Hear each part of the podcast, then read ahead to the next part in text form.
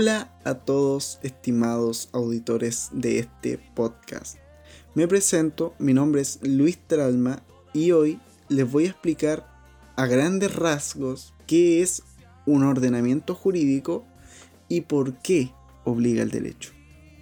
Para esto, nosotros nos vamos a basar en Hans Kelsen. Pero, ¿quién era Hans Kelsen? Bueno, Hans Kelsen fue un jurista y filósofo austriaco, nacido el 11 de octubre de 1881 en Praga, República Checa, y fallecido el 19 de abril de 1973 en California, Estados Unidos. Hans Kelsen es considerado como el jurista más influyente del siglo XX.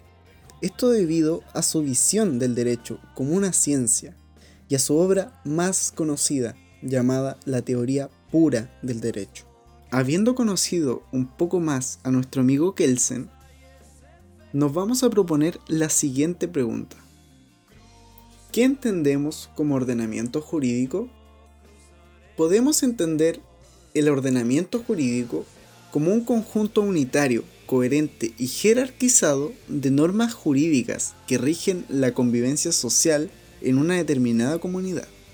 Ahora que ya entendemos la definición de ordenamiento jurídico, procederemos a explicar cómo se aplican las normas según Kelsen. Nuestro querido amigo Kelsen es conocido por resaltar la imperatividad de las normas las cuales en caso de ser transgredidas, la acción debe ser sancionada. Esto se conoce como el supuesto de hecho y la consecuencia jurídica.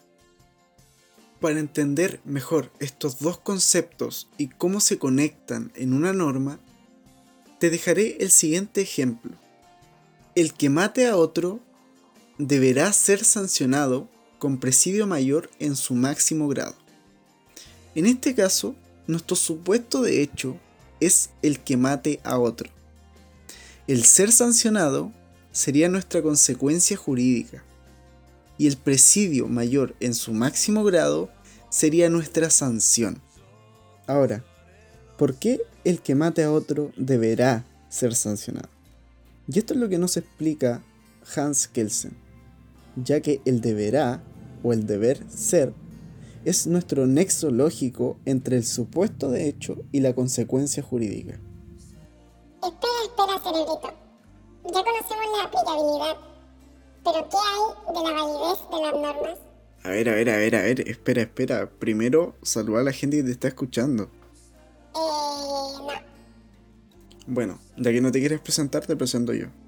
Gente, él se llama Gandalf y va a ser nuestro ayudante hasta que termine el podcast. Bueno, ahora que te presenté, ¿cuál era tu pregunta, Gandalf? Bueno, mi pregunta era, ¿cuáles son las normas válidas? Excelente pregunta, Gandalf, y te la voy a responder de la siguiente manera. Para Hans Kelsen, una norma válida es una norma la cual ha sido creada a partir de otra norma de mayor jerarquía. Por ende, podemos entender que la norma no es válida dependiendo de su contenido, sino que ésta es válida siempre y cuando haya sido debidamente autorizada por una norma superior. Es por ello que el derecho nos puede indicar si la norma es jurídicamente válida independientemente si nosotros la consideramos justa o injusta, ya que esto no compete al derecho. Este es un juicio de la moral. Una vez ya comprendido que para Hans Kelsen una norma válida es la cual ha sido creada a partir de una norma de mayor jerarquía, podemos plasmar el ordenamiento jurídico en la denominada pirámide de Kelsen. Esta pirámide nos hace entender de mejor manera la jerarquía del ordenamiento jurídico, la cual es de la siguiente forma. En la cima de esta pirámide tenemos la Constitución, luego los tratados internacionales, posteriormente las leyes orgánicas especiales, las leyes orgánicas ordinarias y los decretos de ley.